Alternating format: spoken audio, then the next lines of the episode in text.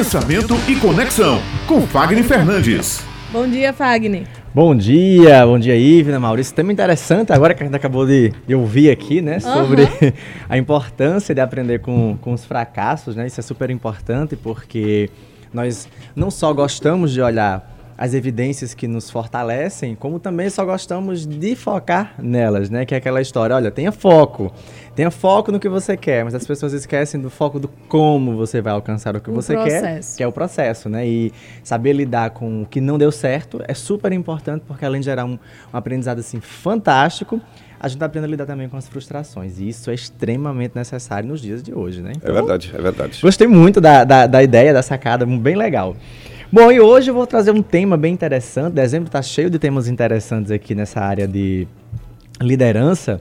E o tema hoje é sobre influenciadores virtuais, que não tem nada a ver com influenciadores digitais. São coisas diferentes e eu vou explicar Olha só, essa já confusão. também estava achando já que era a mesma coisa. não, não é. O que significa um influenciador digital são essas pessoas que nós já conhecemos, que têm uma expressividade na sua mídia digital, seja ela o Instagram, o Twitter e assim por diante. Ou que, que não conhecemos, ou, mas que todo mundo conhece. Que todo mundo conhece também, é possível, é possível, é possível isso acontecer, porque são diversos segmentos, né? Desculpa já te interrompendo. são diversos segmentos, então nós temos aí esses influenciadores digitais. E nós temos os influenciadores reais, que são quem? São esses influenciadores digitais de pequeno, médio ou grande porte, ou seja, entre 1 e 5 mil seguidores, entre 5 e 20 mil seguidores e acima de 20 20 mil seguidores. Então, nós temos essa crescente também, tem, já tem divisões, categorias na área digital, isso é interessante. Bom, e o que é então um influenciador virtual? Não sei se vocês acompanharam, mas na Black Friday nós tivemos aí um, uma atuação incrível, brilhante, da famosa Magalu, que faz parte do programa da Magazine Luiza, que é o assistente virtual da, uhum. da empresa.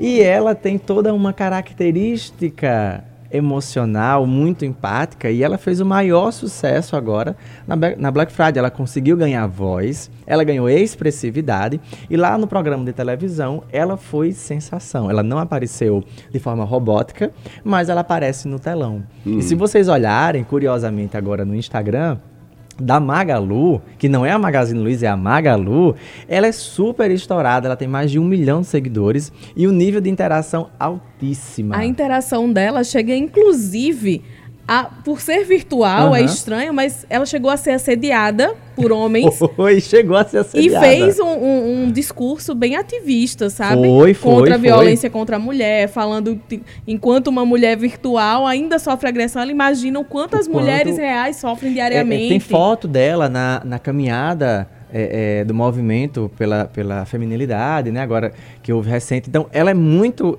ativista em diversos setores, ela aparece com diversas pessoas famosas. E o interessante é que ela sozinha está conseguindo ter um ranqueamento de vendas muito maior do que as o próprias pessoas, do que o perfil da loja.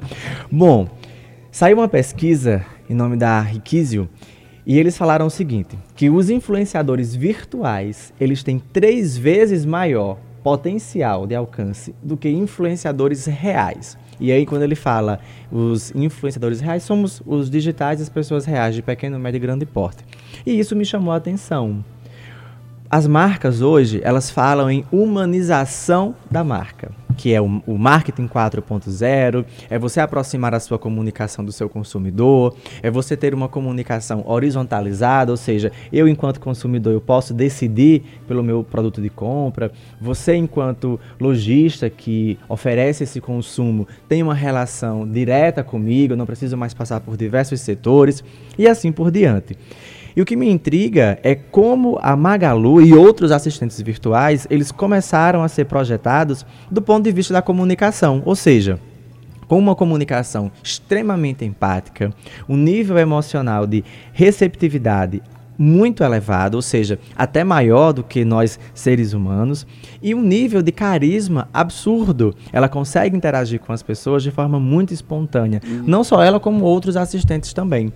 E o interessante é que, se um assistente virtual ganha tanta força, o que significa isso daqui a alguns anos para nós seres humanos? Ou seja, Nós cobramos muito das empresas, né? Que as empresas precisam ter suas políticas de trabalho, que elas precisam ter missão, valor, que elas precisam apoiar o seu colaborador, que elas precisam incentivar o empreendedorismo, o universo empresarial, que precisa ser parceira da política e assim por diante. E o contrário? Enquanto, nós, enquanto colaboradores, enquanto servidores, eh, enquanto empregados de um sistema, qual é a nossa participação nisso? Hoje, é, a última pesquisa que saiu sobre atendimento ao cliente, o Brasil ficou no ranking das, dos 40 países que mais são infelizes atendendo as pessoas. Então observa, eu tenho um assistente virtual que tem que é espontâneo, é alegre, é entusiasta, é ativista, não tem medo de expressar sua opinião e vende pra caramba.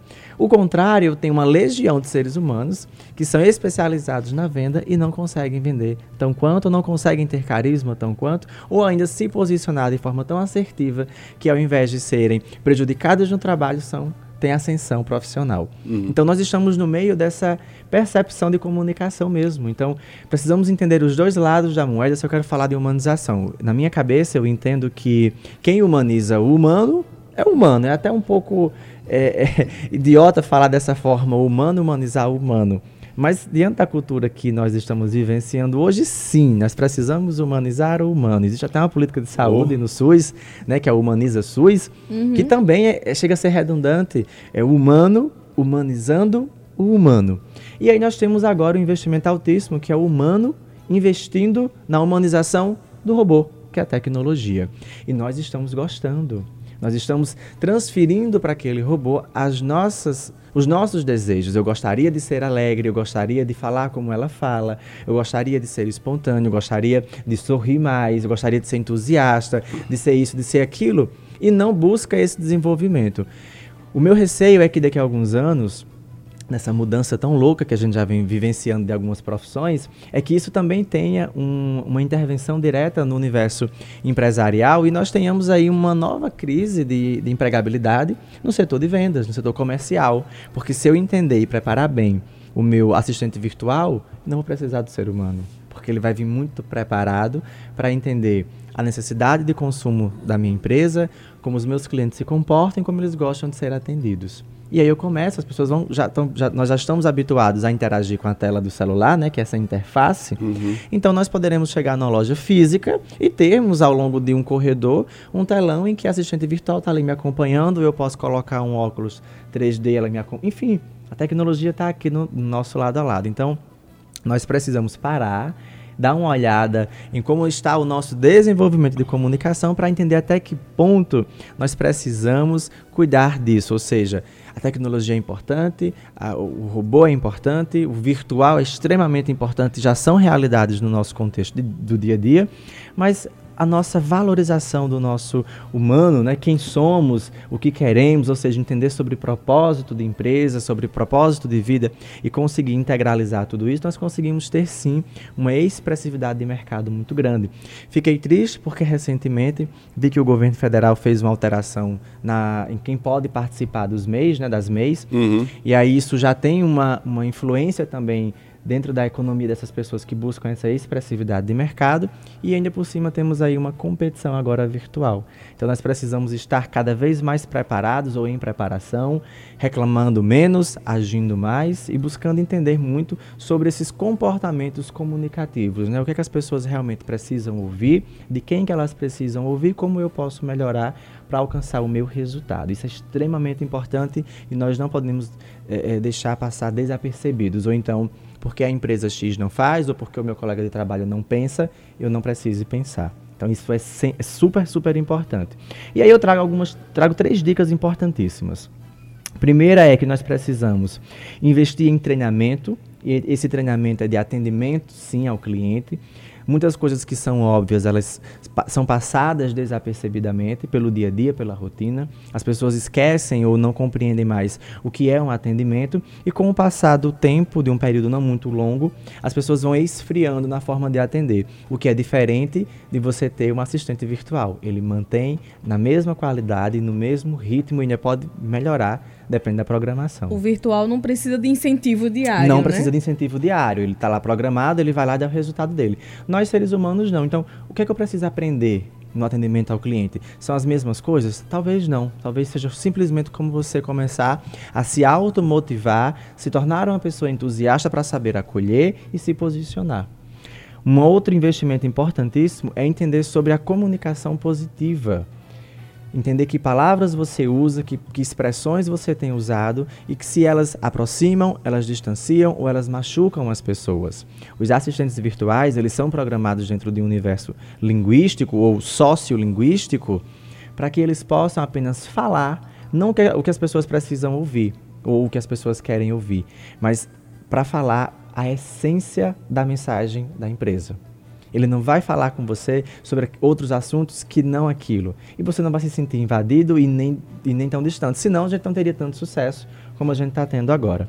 E o terceiro investimento é na própria comunicação organizacional, ou seja, as empresas pensarem de forma sistêmica, as empresas pensarem como a extensão da sua casa, entender que as empresas também possuem uma alma e que essa alma é estendida àquelas pessoas que estão ali naquele meio.